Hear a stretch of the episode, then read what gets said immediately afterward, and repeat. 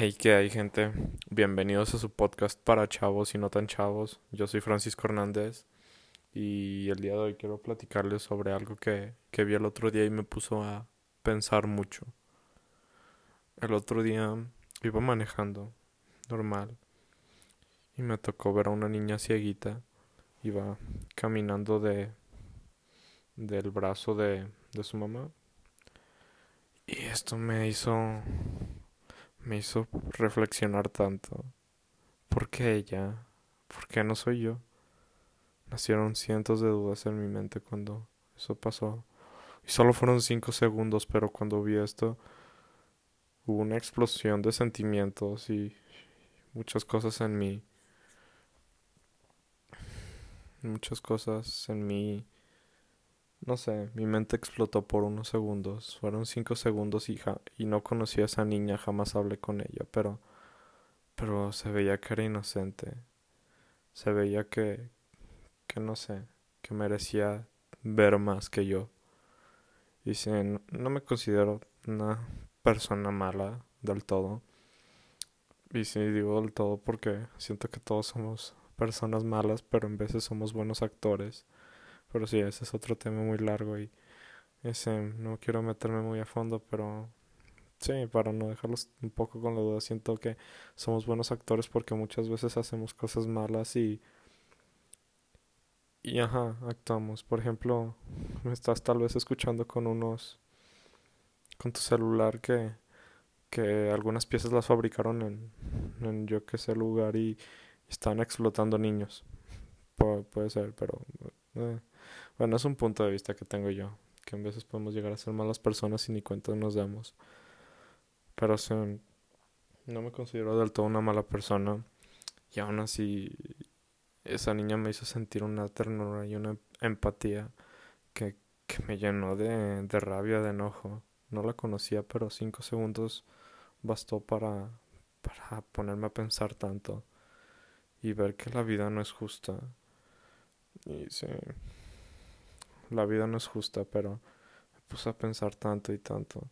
Y sí, el otro día estaba viendo una serie la de vikingos, la de vikingos en Netflix y y Ragnar, un, vikingo el más famoso creo yo de, de todos los tiempos y un héroe, tuvo un hijo lisiado, no le funcionaban sus piernas y me llamó la atención mucho lo que le dijo, le dijo que que eso que ese problema podía ser su, su debilidad o su, su mayor virtud, que, que el día que aceptara que, que es una persona diferente y que no le sirven sus piernas, iba a ser el hombre más respetado del mundo. Y claro, en aquel entonces era mucho eso, era el respeto y ser la persona más temida en la cultura de los vikingos era muy importante, pero, ajá, a lo que me refiero es que tus debilidades las puedes ver como, como algo que superar, como una virtud,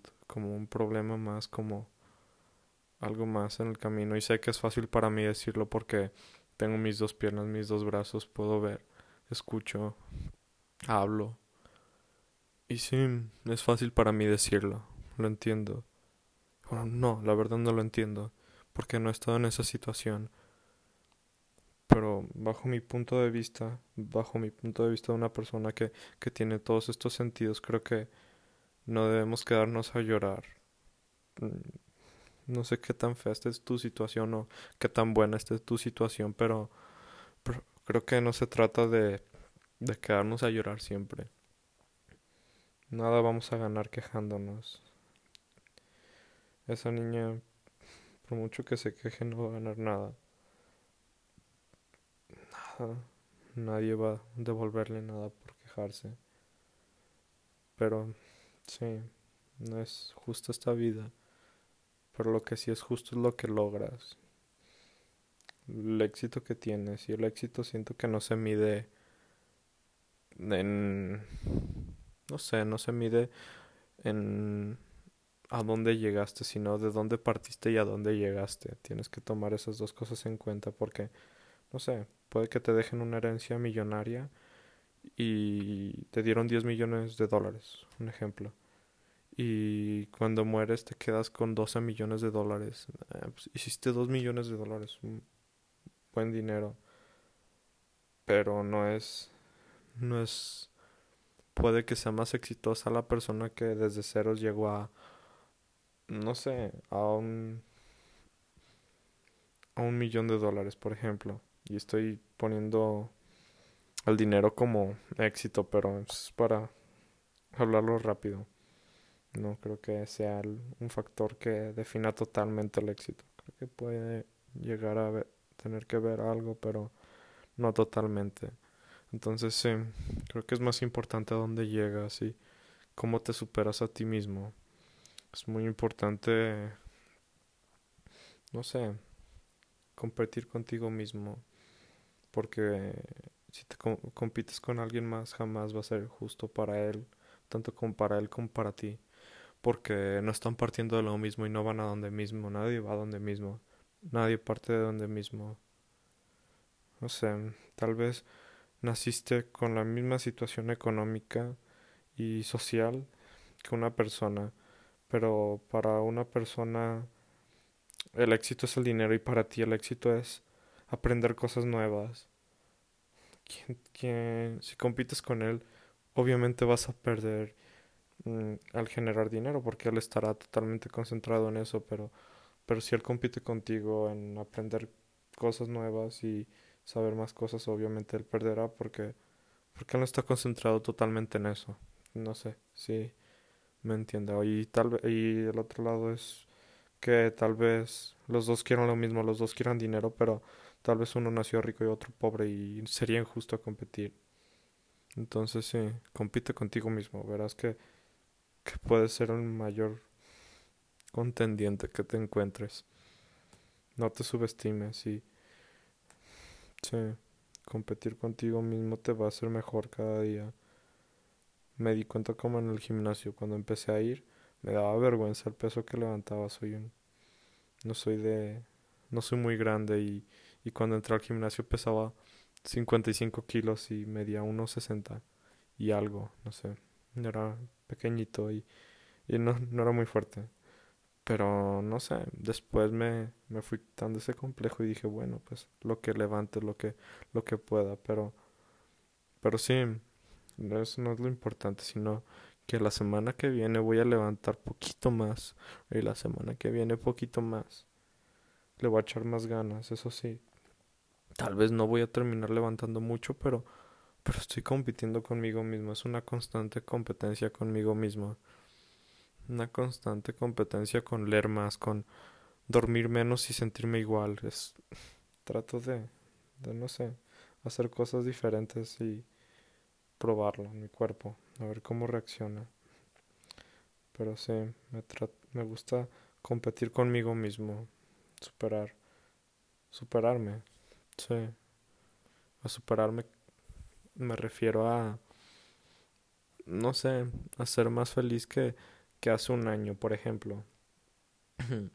si ya estás, si te pones a pensar en un año atrás y pones tu situación ahora y estás siendo más feliz, te estás superando. Si estás, sí, te estás superando cañón porque un año, hace un año yo, no sé, no estaba la pandemia y creo que no.